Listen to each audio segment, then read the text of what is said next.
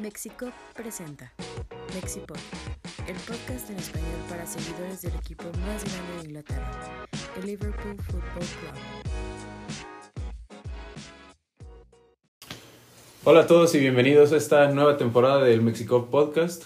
Eh, mi nombre es Oscar Landa y estoy acompañado de grandes amigos, eh, miembros también de Mexicop. Acá tenemos a James Abad. ¿Cómo estás, James? Muy bien, ¿tú? Bien, también. Eh, ya descansando, tomando unas buenas vacaciones también después de este receso de tanto fútbol que ha habido este verano. ¿Cómo estás, Samuel? También, todo bien, muchas gracias. Qué chido. Y también acá tenemos a Paco Sampieri. Hola Oscar, ¿cómo estás?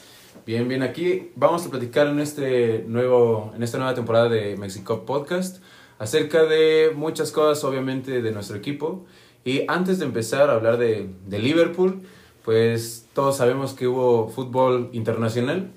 Y en ese sentido, hubo Copa América y Copa y Eurocopa. ¿Cómo se sienten? ¿Qué, qué opinan de los partidos de Eurocopa? Eh, ¿Dónde vieron los partidos? Inglés que es de Inglaterra, pues obviamente apoyando a Inglaterra desde lejos. Vamos a empezar con James. ¿Cómo te sentiste en esta Eurocopa?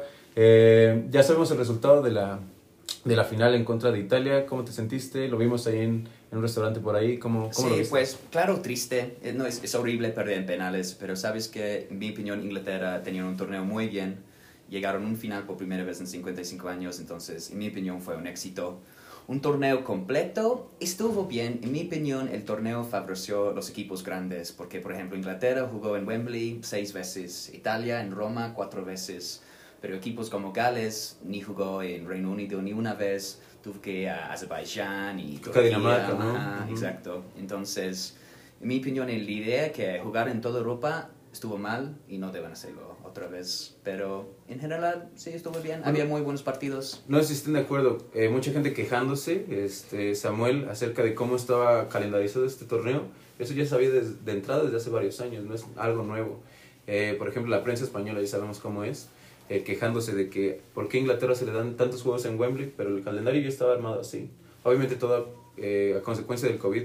¿Tú cómo viste la participación de otros equipos? ¿Cómo viste Italia que después de no calificar un mundial, pues llegó a la final y, y se lleva el título? Sí, yo creo que Italia, digo, de, de entrada era, era el gran favorito para mí, porque era un equipo que venía sin perder más de 40 partidos, creo, que Ujú. pues, no es algo fácil, sobre todo en los niveles en los que compite la selección italiana.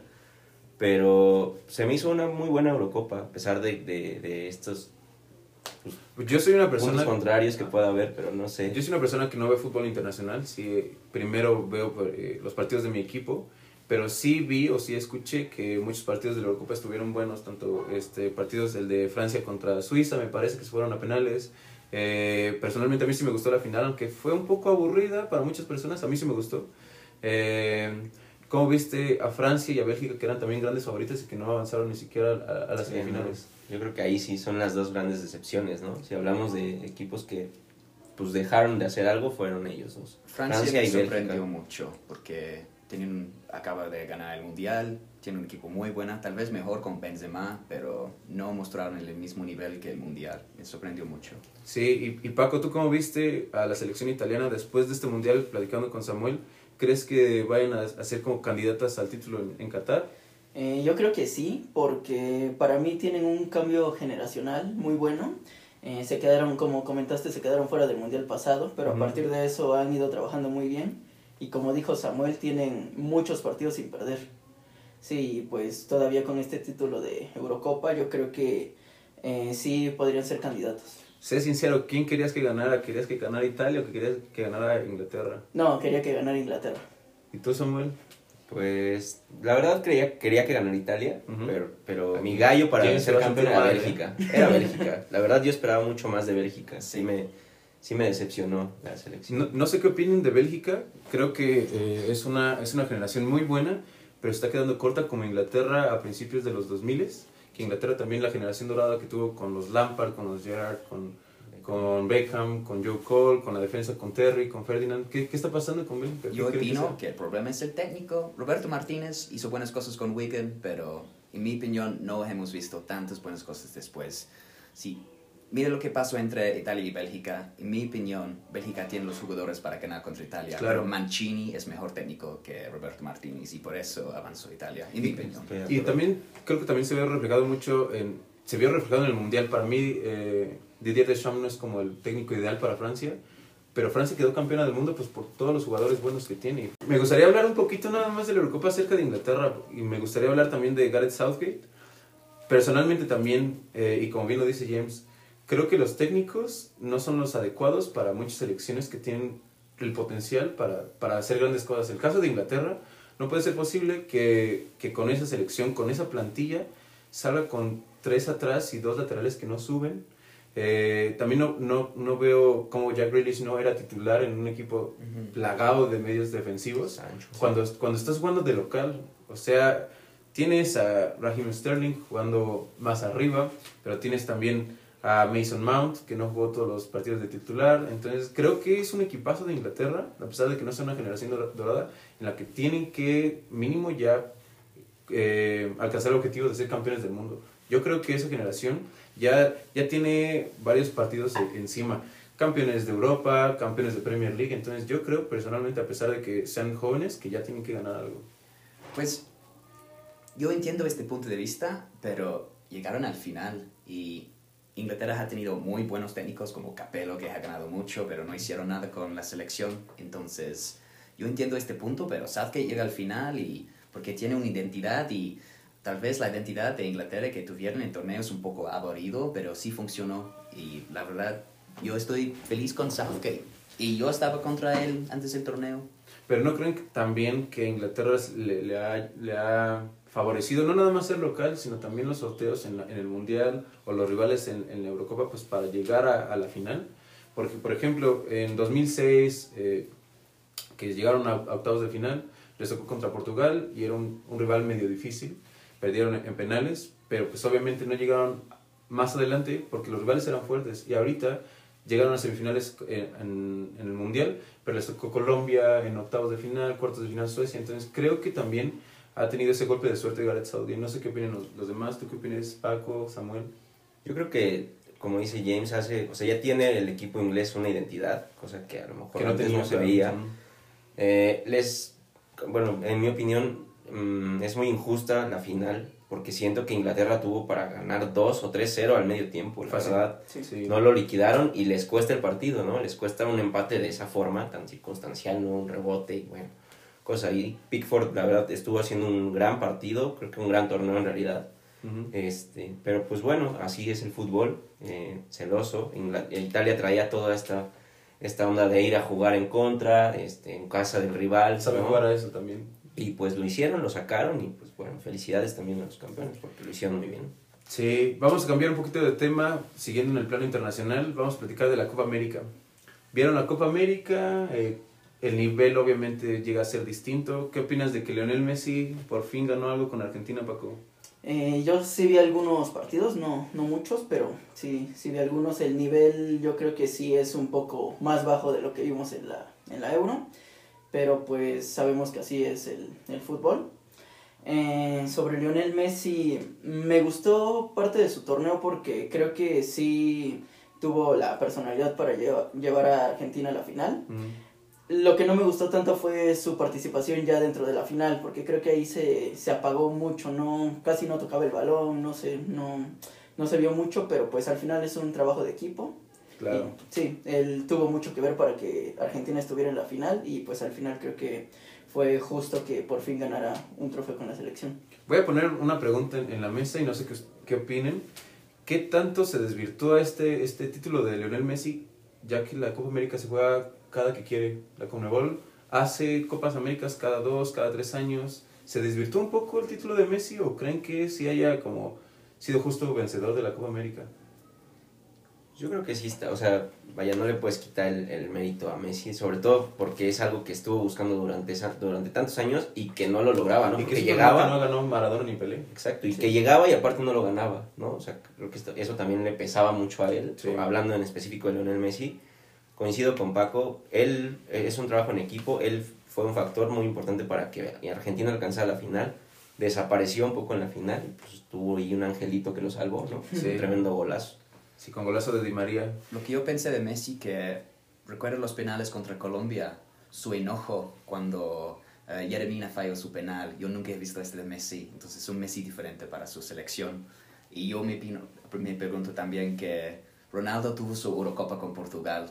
Y, Jugando a nada, jugando a Ajá, nada. Sí. Y están en competencia, cada uno. Sí, claro. Y cada uno quiere ser el mejor de la historia. Entonces yo creo que Messi sí quería mucho este título con Argentina. Sí, se nota. Creo que lo que dice Paco es es súper cierto. O sea, Messi tenía toda la carga encima, y como apuntas tú también, Samuel, tenía esa carga encima de que no había ganado nada con Argentina. Y aparte Argentina, pues se quita el fantasma de que desde el 93, que ganó la Copa América contra México, vuelve a ganar un título internacional. Y aparte lo hace en Maracaná, no es en, no es en cualquier lugar, lo hace en Maracaná con Contra Brasil de. Neymar. Entonces creo que eso puede ser un trampolín, no lo sé, este, para que Argentina pueda llegar a, a quedar campeona del mundo, que también no creo que tenga tanto equipo como otras selecciones europeas, pero pues ahí está la posibilidad de eso. Eh, pues ahora sí, vamos a empezar a hablar de lo que, de lo que nos interesa. Eh, vamos a hablar acerca de nuestro Liverpool, vamos a platicar un poquito acerca de la temporada pasada, en la que nuestro Liverpool llegaba como vigente campeón, campeón de Inglaterra, y se empezó bien la temporada, eh, se le gana a Leeds 4-3, se veía que el equipo eh, llevaba esa misma inercia que la temporada anterior, pero llegamos al punto de que en el derby de Merseyside, eh, Jordan Pickford desafortunadamente lesiona a Bill Van Dyke y al parecer ese, ese es el punto de quiebre en el que sabemos que nuestro equipo va, pues no va a conseguir los, los objetivos que al parecer eh, estábamos como eh, avistando. Entonces, pues bueno, para reducir toda esta, esta plática vamos a platicar un poquito acerca de cuál fue su partido favorito. Creo que todos vamos a llegar a un punto en que es el mismo partido. Personalmente, mi partido favorito fue contra Manchester United en Old Trafford. Creo que ese, eh, esa victoria, puedo decir que fue contundente, pero sabemos que siempre contra el Manchester United nos meten gol, un mank gol. Siempre hay un gol fortuito, eh, eso nos desanima un poco. Fue el autogol de, de nuestra defensa central. Entonces ahí se da la vuelta. No sé qué opinan ustedes, cuál fue su partido favorito. Si tienen otros partidos favoritos en, en mente. Samuel, ¿cuál fue el tuyo? Yo creo que mi, partido, mi partido favorito es en el, este partido en el que anota Alisson de cabeza. Contra West Brom contra. West, contra West Brom. Sobre todo por lo importante que es el portero. Además, ¿no? no se ve mucho eso en la Premier, que el portero suba a rematar y que aparte anote el gol Sí. ganador de último minuto. Creo que es uno de los momentos favoritos. Por, por eso creo que el, ese, es el- ese es el partido. Si, si, si te das cuenta también, fue, fue el primer gol que anota un portero en la historia de Liverpool. Eso yo no lo sabía y entonces es in- increíble porque muchos, Sí. muchos equipos de, alrededor del mundo su portero sí anota. Eh, vemos porteros goleadores como Roger Senio, como, como Chilabert y en este... Muy Muñoz. Mo- Moisés Muñoz aquí en México contra Cruz Azul. Pero creo que, bueno, no, no es mi partido favorito, pero creo que es nuestro momento de la temporada porque es un golpe anímico súper fuerte para llegar y conseguir los tres puntos en los partidos que restan de la temporada. Que creo que nos faltaba, nos quedaba uno. Creo que ese fue el penúltimo partido, si no me recuerdo. Sí. Y nos faltaba el, el último, donde se despide Gini Wijnaldum. ¿Qué tal tú, Paquito? ¿Cuál, ¿Cuál te gustó más? ¿Qué partido disfrutaste más? Eh, yo creo que el que más disfruté es, como tú comentas, contra el Manchester United. Porque creo que ese, eh, ese día jugamos muy bien, todas las líneas jugaron muy bien, Trent dio un partidazo. Y pues fue, fue el... Yo creo que cuando sentí que sí podíamos, sí podíamos llegar a... Conseguir el top sí. 4. Eh, también tengo otro partido que se me viene ahorita a la mente, que es contra Arsenal que fuimos al Emirates y ganamos 3-0 ese día con dos goles de Jota y uno de Salah. Eh, yo creo que ese día nos comimos por completo toda la media del Arsenal, ellos prácticamente no hacían nada y me gustó mucho ese partido. Sí, creo que hay varias victorias de visita, esa incluida también el juego 7-0 contra Crystal Palace en Selhurst Park.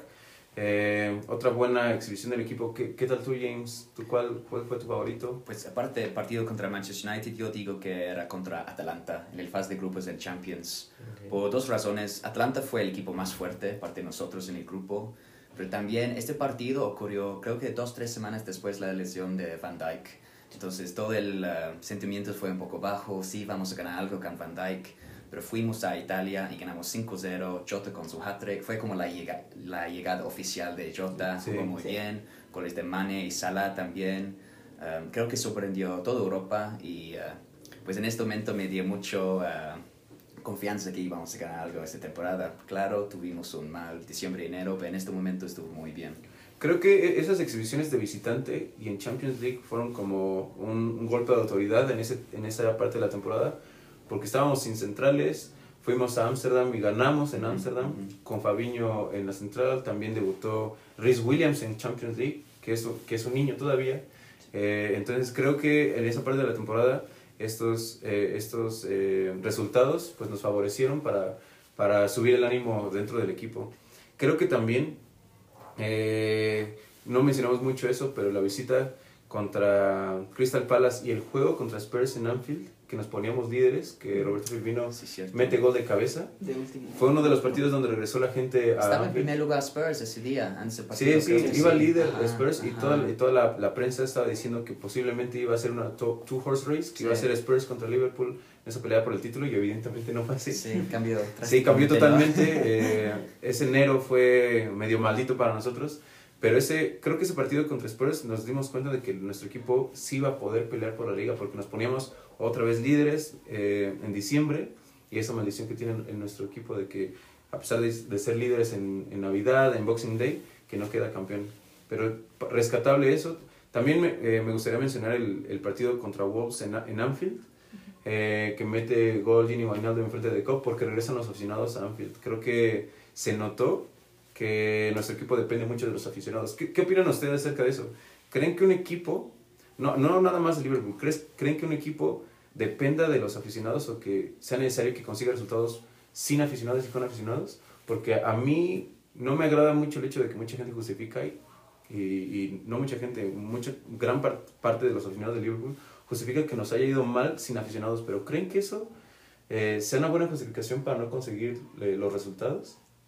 Yo creo que un equipo, en, en este caso específico del Liverpool, eh, como, o sea, la afición es tan importante porque, pues sí, crea una, un, ambiente, una atmósfera muy distinta, ¿no? Que al, al rival, no sé si, si tal cual al equipo, porque el- ellos lo viven cada 15 días, pero sí el rival de llegar, de que te estén presionando desde la grada, que estén ahí encima de ti, yo creo que es algo que sí es un factor de, de que hace una diferencia y que, y que se notó que al Liverpool pues, le pesó un poco en la temporada, ¿no? Vaya, más allá de las lesiones y todo esto que ya, que ya estamos platicando, sí, sí, este, este partido que comentas donde, donde vuelven los aficionados, donde creo que eran 3.000, ¿no? Un poco menos Sí, personas, ajá, se escuchaba un escándalo, ¿no? Sí. y entonces, pues creo que eso, eso sí es rescatable. No sé si en todos los equipos de fútbol funciona lo mismo. Claro que sí, el aficionado siempre va a estar este, ligado a que, a que el equipo vaya bien o esté mal o lo que sea, pero, pero el Liverpool,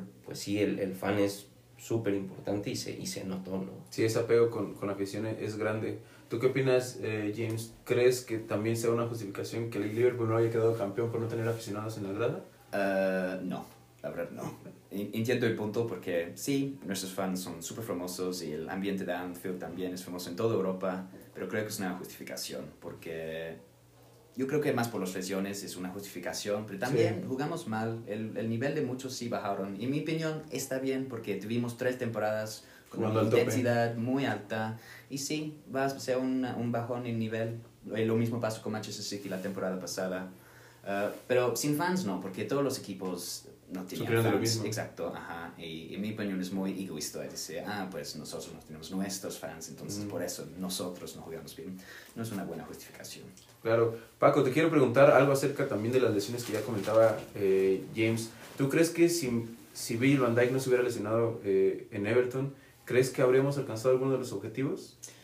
Eh, yo creo que aún con Virgil no hubiéramos alcanzado los objetivos porque creo que ah, después vinieron todavía más lesiones que nos afectaron mucho y como comenta James, aparte de las lesiones, muchos de los jugadores que sí estaban tuvieron un nivel bajo a comparación de otras temporadas Sí. y pues sí, sí es normal que bajen su nivel después de tantos partidos estando en un nivel tan alto, pero yo creo que aún con Virgil no los habríamos alcanzado. Sí, porque vemos a, a, a Sadio Mané, vemos a Sí. Salah siendo medio egoístas. Mucha gente dice que son egoístas. Yo no los veo tan egoístas, solo quieren ser mejores. Sí. y quieren anotar para ayudar al equipo. Pero sí vimos el rendimiento del senegalés, que jugada- jugadas de trámite no las metía. Sí. Entonces creo que, eh, pues bueno, termina la temporada y creo que ese, ese espacio de descanso y que hagan la pretemporada les va a servir mucho pues para llegar al nivel máximo que nos tienen acostumbrados. Eh, vamos a hablar un poquito acerca también de la siguiente temporada, de la 2021-2022, en la que, bueno, vemos que los equipos se están reforzando, hay varios equipos que están invirtiendo mucho dinero para alcanzar los objetivos. ¿Ustedes cuáles creen que sean los objetivos de Liverpool? Siendo realistas, porque Manchester City está invirtiendo mucho dinero, va a invertir mucho dinero, Chelsea siendo campeón de Europa también va a invertir mucho dinero. ¿Cuáles creen que sean los objetivos eh, como principales que tiene que alcanzar Liverpool en la siguiente temporada? Pues yo digo, el objetivo debe ser ganar la liga, porque estos mismos jugadores de hace dos años, cuando lo ganamos, sí va a ser difícil. Sí, es muy probable que City va a comprar a Harry Kane y Jack Grealish, al menos lo que dice la prensa. Tal vez Chelsea, hay rumores que van a comprar a Holland, entonces, pues a ver, pero en mi opinión, sí son muy buenos jugadores, pero van a tener un tiempo de adaptación, tal vez sí. En mi opinión tenemos los jugadores, si empezamos bien, tal vez podemos algo como un ventaja bien temprano en la temporada y tal vez City y Chelsea con nuevos jugadores van a adaptar un poco y van a tardar. Entonces tenemos que empezar bien. Um, mínimo top 4, pero, pero quién sabe. Pero opino que el objetivo debe ser ganar la liga. Sí, ¿qué, ¿qué tan lejos ven Samuel, Paco, ganar otra vez la Champions League? ¿Creen que sea real? ¿Creen que hay equipos en Europa mucho más fuertes que Liverpool en este momento? Seguramente los hay, pero hablando hombre por hombre, ¿creen que hay, hay algún equipo que, que sí sea superior por mucho que, que Liverpool? Mm, yo creo que hombre por hombre habrá alguno, uno o dos equipos que, que puedan ser superiores, pero eso no quita que, que Liverpool pueda competir por eso. Sin embargo, coincido con James, creo que el objetivo debe ser la, ganar la liga, porque como aficionado a Liverpool, pues después de, de, lo que, de lo que pasó apenas de ganarla, es como lo que al menos hablo desde mí, me gustaría volver a ver, ¿no? Tal vez puede ser que no, que compitan en Champions, que queden eliminados en cualquier fase, obviamente no en grupos también, pero, pero sí que se compita todo el tiempo por la liga y que se tenga ese objetivo en mente, porque aparte compites contra pues un rival que, que sabes que va a estar ahí, que no lo va a dejar fácil, que es el Manchester City, y, pues no dejarlos ir y, y, y pues poner todo, toda la carne al asador por, por la liga, ¿no? Sí, también, no sé qué opinas Paco, eh, hay muchos rivales que aspiran a ese top 4. ¿Tú qué rivales crees que sean como los que más pueden llegar a costarle trabajo a, Liverpool? Dando por entendido o dando por sentado que el Manchester City y Chelsea, porque es campeón de Europa, pueden llegar, llevarse la liga. ¿Tú quién crees que pueda competirle en la zona, eh, no quiero decir baja, pero intermedia, peleando por puestos de europeos en la liga? Eh, yo creo que ahí podría estar el Manchester United por su buena temporada de la pasada y tiene buenos jugadores. Eh, también creo que podría estar peleando, bueno, como dices, Chelsea y Manchester City. Y yo metería ahí también a... Yo creo que si Arsenal puede tomar una buena forma, eh, tal vez tiene buenos jugadores para, para estar metiéndose. ¿Cómo ves a Leicester, Paco? Leicester que ya van dos temporadas seguidas que se cae, que va arriba, arriba, arriba y se cae en, las últimas en, en la última eh, fila de juegos. ¿Cómo ves a Leicester? ¿Crees que pueda pelear por puestos de, de Champions? ¿Que Liverpool pueda estar encima de ellos? Técnico, tenemos mucho mejor técnico que, ellos, pero también tiene un buen equipo. Eso no quiere decir que sean un, mal rival. Sí, yo creo que sí vamos a estar arriba de ellos, pero también van a estar peleando. Como dices, en las últimas dos temporadas, han, casi toda la temporada han ido muy bien y al final se han caído. Yo creo que eso también se debe a que le falta un poco de profundidad a su plantel, pero ya tomando en cuenta lo, el cuadro titular, sí tienen muy buen equipo. Aún así yo creo que vamos a quedar arriba y, y sí creo que se podrían meter igual al top 4. Les quiero hacer también otra pregunta, hablando un poquito de los objetivos. El Manchester City va a invertir mucho dinero y hablo del City porque es nuestro rival directo en, en estos momentos. Pero ¿creen ustedes que, que Pep Guardiola vaya a preferir pelear por la Champions otra vez o que vaya a poner todo, toda la carne al asador, como dice Samuel, en la liga? Porque ya van varios años que Guardiola se queda a las puertas de, ganar otra Copa de Europa y creo que esa es su pie en el zapato. Yo creería, y obviamente esto es una, es eh, una situación hipotética, me gustaría también que el City se enfocara en, en, el torneo europeo pues para que Liverpool tenga vía libre, entre comillas, y pueda llegar a, a, alcanzar la liga número 20. Pero ¿creen que eso vaya a suceder? ¿Creen que ellos vayan a dejar de pisar el acelerador? yo creo City tal vez es el único equipo que no tiene que enfocar en uno porque tienen tantos buenos jugadores, pueden, pueden, pueden ganar los dos con dos equipos diferentes, tienen muy buenos jugadores. Desafortunadamente, si pasó nosotros, tal vez nosotros tenemos que escoger uno para enfocar. Sí. Eh, tal vez Chelsea también, eh, pero Manchester City, ellos creo que lo aguantan y son los favoritos para las dos competencias, la verdad. Creo que eso, eso habla mal un poco acerca de cómo está repartido todo el dinero en Europa. Eh, porque cómo puede ser posible que un equipo tenga tantos buenos jugadores y tener dos equipos y con ellos competir. Creo que eso habla también de las carencias que tiene UEFA este, al momento de, pues, de hacer las reglas para, para, para todos. ¿Tú qué opinas, Samuel? Eh, ¿Tú qué preferirías ganar? Ya me acabas de decir que la liga, pero ¿crees que sea real ganar la liga? Pues yo creo que sí, o sea, como comenta James, tenemos el equipo que, que hace dos temporadas lo consiguió y pues sí, a- hay, hay momentos en los que el equipo tenía que venir a la baja, tenía que pasar, o sea, vaya, duele, ¿no? El- lo que pasó la temporada pasada, ver eh, la lesión de Virgil, cómo el equipo empezó a venir abajo, que te golee el Aston Villa, ¿no? Sí, Eh, no habíamos hablado de, de Aston Villa Pero, pero pues, la verdad no, no creo que, que este equipo no encuentre esa fórmula que ya traía de volver a, a desarrollar un muy buen juego de fútbol y pues sí, no tenemos eh, a lo mejor la banca como, como en el Manchester City, ¿no? Que pues que toda mi banca juegue la Champions y te, y te van a sacar el resultado. Aquí no puedes hacer eso. Sin embargo, creo que pues es un equipo y Klopp sobre todo es un técnico que, que motiva muchísimo a los jugadores y que, que en lo mental pues sí los trae en otro nivel. Entonces creo que tenemos ahí cierta ventaja. eh, y sí, es posible, yo creo muy posible que el Liverpool esté, si no la gana, que esté compitiendo como otros años, que nos quedemos a un punto, a, o sea, ese tipo de cosas Sí, que nos pueden suceder, sí. ¿no? Pero, pero de que va a estar ahí, yo creo que va a estar. Y pues vamos a hablar acerca ahora de las posiciones que creen que Liverpool puede reforzar, eh, qué jugadores creen que puedan llegar y qué jugadores creen que puedan salir. Eh, ya llegó eh, Konate, un def- defensa central. ¿Tú qué opinas, Paco? ¿Crees que, que, que el nuevo central vaya a ser titular eh, inmediatamente o crees que tengan que adaptarse? ¿Tú, ¿Tú qué pareja de centrales crees que vaya a jugar? Eh, yo creo que eh, eso depende un poco de la pretemporada, de qué tanto vea Klopp que se está adaptando al equipo. Pero en el futuro yo creo que no, no sé si desde el principio vaya a ser la pareja con Virgil, pero creo que si no es así, más adelante tendría que ser con AT y Virgil la pareja titular. ¿Tú pones a Konate encima de, de Matip y de Joe Gómez? Eh, sí, yo creo que tiene más calidad. Mm, Puede ser, en realidad eh, no sabemos cómo venga de Alemania porque es otro ritmo eh, en, en esta liga, pero también se tiene que adaptar a cómo juega Liverpool y cómo tiene que jugar también para el equipo. ¿Ustedes qué creen que, que se deba reforzar en, en el campo? ¿Qué posiciones creen que sean las que se necesiten comprar algún, algún jugador? Pues todos decimos que tenemos chance para ganar la liga, pero tenemos que reforzar. Claro, Em, sí. Como ahora que Gini se va gratis a París, es una pérdida grande. En mi opinión, fue uno de nuestros jugadores, em, mejores jugadores la temporada pasada. Em, y, y quién sabe quién puede reemplazarlo. La verdad, tenemos, estamos, pues en la prensa dice que vamos a comprar tal vez Saúl, Tielemans, Florian Neuhaus. Honestamente, aparte de Tielemans, no he visto tanto. La, la última vez que vi Saúl fue contra nosotros hace dos años en la Champions. Y es Um, banca en el Atlético sí, de Madrid. Ajá, y um, está bien, pero puede hacer lo que hace o hizo Gini Wijnaldum, quién sabe, pero vamos a necesitar a alguien ahí, porque aunque Curtis es muy buen prospecto, no me gusta mucho la idea de que Curtis juegue cada fin de semana.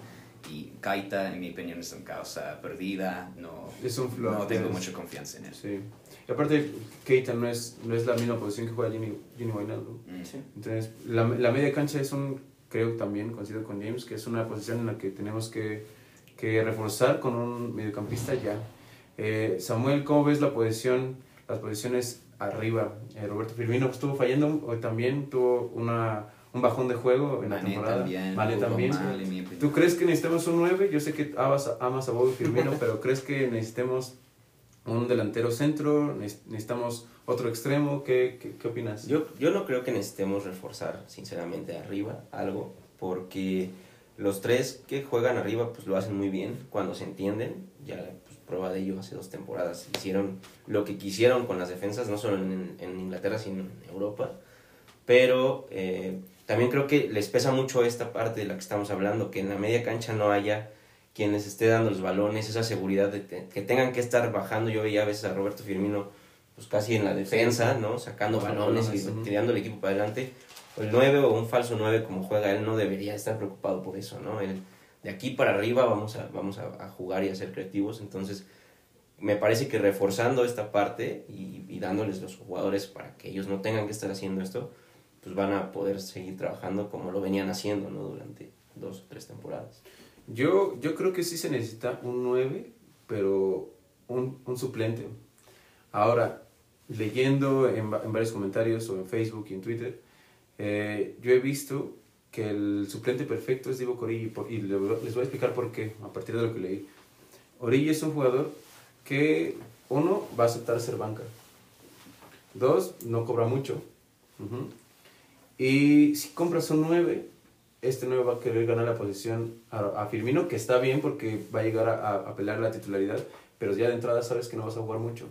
También por eso se compró, se supone, a Diego Jota, que se lesiona en, en Champions League. Entonces, yo sí creería que necesitas un 9, pues también para necesitar dinero para reforzar otras posiciones, porque si se va Divo, si se va eh, Shakiri, entonces vas a tener dinero para comprar un buen mediocampista, porque Gini se, se fue. Entonces, eh, obviamente el Tridente es de los mejores de Europa, o el mejor de Europa, sí, sí creo eso, pero también necesitan descanso y necesitas darle rotación, y más porque juegas otra vez todas las competiciones posibles. Entonces, sí creo que, que se pueden quemar, tal cual se pueden quemar en algún punto de la temporada, esperemos que no, porque están haciendo toda la pretemporada normal, este, ya todo está regresando un poco a, a, la, a la normalidad, pero sí, yo sí creo que necesitamos un 9 y un mediocampista.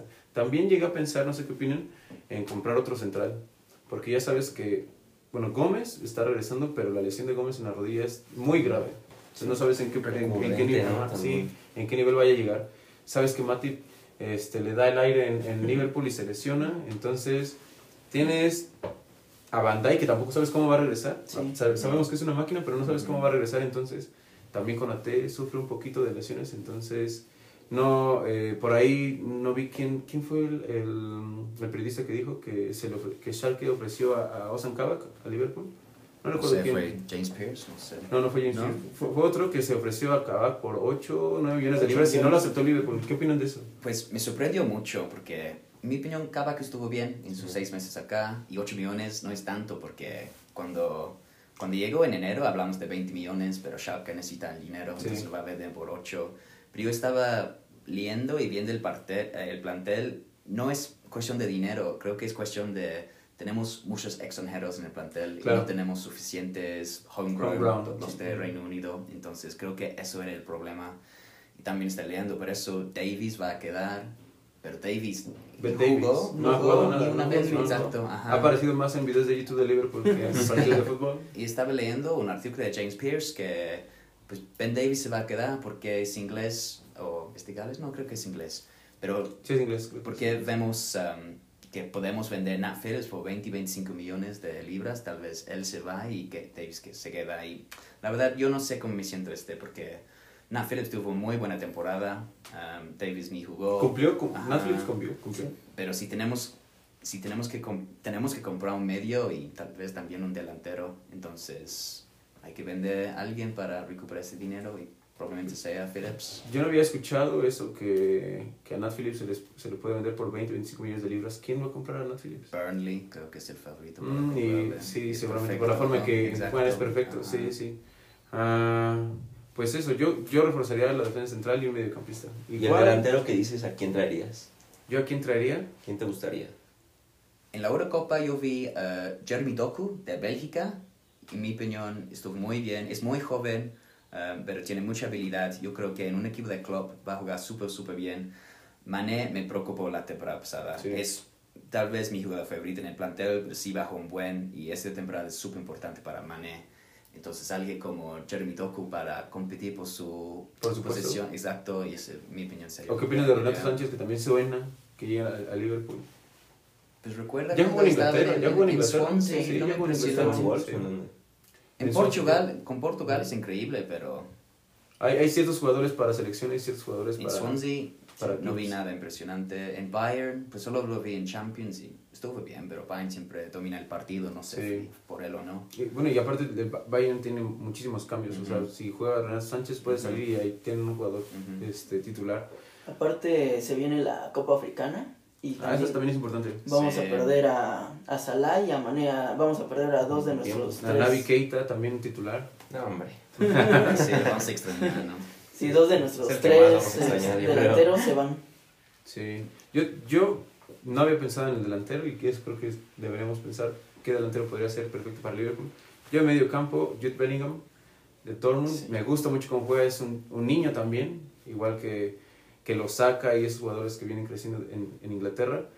Pero lo venderá el Dortmund. Yo, yo sí lo he eh, mencionado en- con amigos y demás. Ahora yo sí no. les daría Keita Sancho ha salido también. um, Se bajaba- si se Holland se, bajaba, va se a va, Chelsea, sí. dudo que Bellingham se va también. ¿Y está listo para ganar una liga? No sé, es muy buen prospecto, pero Tal vez es para irlo llevando poco a poco, como eh, con Harvey Elliott. También creo que tiene También mucho, que tiene mucho mucho talento, sí. pero yo creo que sí, Bellingham también es para irlo llevando, no Ujú. para que llegue a ser titular. Sí, creo que lo que apuntas es, es, es correcto, decir que necesitamos jugadores listos para ganar la liga. ujú. Pero antes de ganar nuestra liga, nuestros jugadores no habían ganado ligas. Sí. Entonces también eh, es una, una por otra. O sea, estás listo para ganar la liga, pero siempre hay una primera vez. ¿sí? Entonces, Sí. este, eh, sabemos que hay que reforzar, todos estamos de acuerdo que hay que reforzar el equipo. Sí. Y pues nada, para cerrar nuestro podcast, eh, esperemos que les haya gustado. Esperemos que nos sigan también en nuestras redes sociales. Síganos en Twitter, es arroba mexicop, guion bajo. Síganos en Instagram, en minúsculas, arroba mexicop. En Facebook también mexicop. Eh, y nada, estaremos en contacto. Eh, empezamos esta nueva temporada de Mexicop Podcast. Y nada, ¿algo que quieran agregar?